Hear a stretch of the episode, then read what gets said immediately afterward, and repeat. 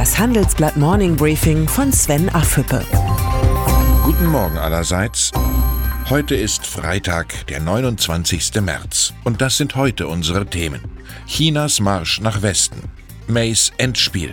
Bürokratie bremst Innovation. Das britische Unterhaus will an diesem Freitag erneut über den Brexit diskutieren.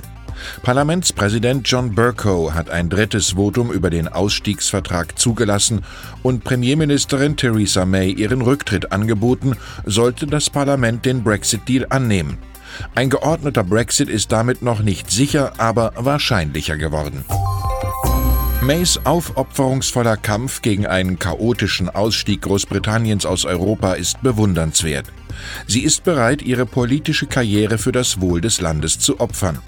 Damit unterscheidet sie sich von den meisten Abgeordneten. Die politische Maxime erst das Land, dann die Partei hat für viele Parlamentarier längst keine Bedeutung mehr. Was die Zuhörtour der CDU war, ist die Deutschlandtour der SPD-Bundestagsfraktion. Vizekanzler Olaf Scholz und Justizministerin Katharina Barley verließen gestern die Berliner Blase und sprachen mit Bürgern im brandenburgischen Eberswalde. Angesichts von Umfragewerten weit unterhalb der 20-Prozent-Marke ein überfälliges Projekt. Zuhören sollte für Politiker kein Spezialprojekt, sondern eine Daueraufgabe sein. Geld ist immer noch eines der besten Lockmittel. Die eine Milliarde Euro Fördermittel, die Wirtschaftsminister Peter Altmaier für den Bau einer Batteriezellfabrik in Deutschland ausgelobt hat, hat gleich sieben Konsortien angelockt. Das Problem, dem Wirtschaftsminister fällt es offenbar schwer, sich für zwei oder drei Anbieter zu entscheiden. Irgendwie unangenehm. Bürokratie bremst Innovation. Die Deutsche Telekom treibt die Digitalisierung in Deutschland voran. Allein in diesem Jahr sind Rekordinvestitionen von 12,7 Milliarden Euro geplant, wie Konzernchef Timotheus Höttges gestern auf der Hauptversammlung erklärte. Hinzu kommen die Kosten für den Kauf von 5G-Mobilfunkfrequenzen. Wir investieren in Deutschland mehr als alle Wettbewerber zusammen, betonte Höttges. Das ist gut so. Allerdings erwartet man vom ehemaligen Monopolisten auch ein besonderes Bekenntnis zum Heimatmarkt.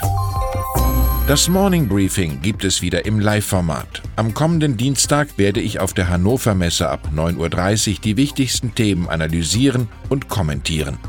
Zehn Tickets habe ich für Sie reserviert.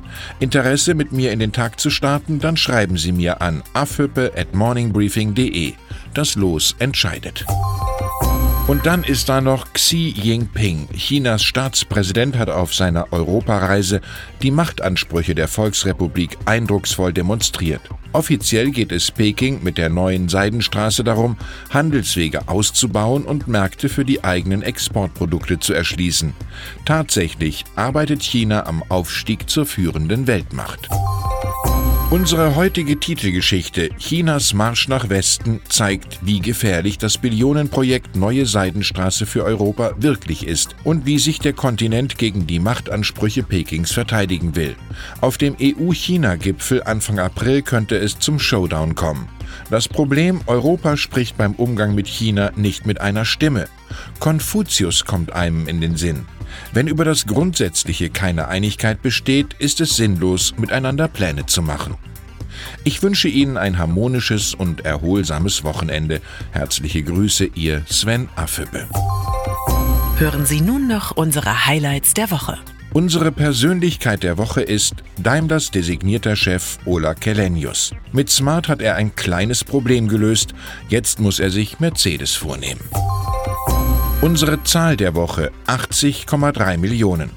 Im Prozess gegen einen krebskranken Kläger, der über Jahre das Monsanto-Produkt Roundup eingesetzt hatte, verurteilte ein US-Gericht den Pharmakonzern Bayer in erster Instanz zu einer Zahlung von 80,3 Millionen Dollar, zusammengesetzt aus Schadenersatz und Strafzahlungen. Und das Zitat der Woche kommt von Holger Bingmann, dem Präsident des BGA, zum Thema China und der möglichen Neuausrichtung der europäischen Industriepolitik. Es ist ein Irrglaube zu meinen, dass wir Arbeitsplätze und Wohlstand schaffen, wenn wir uns national oder europäisch abschotten.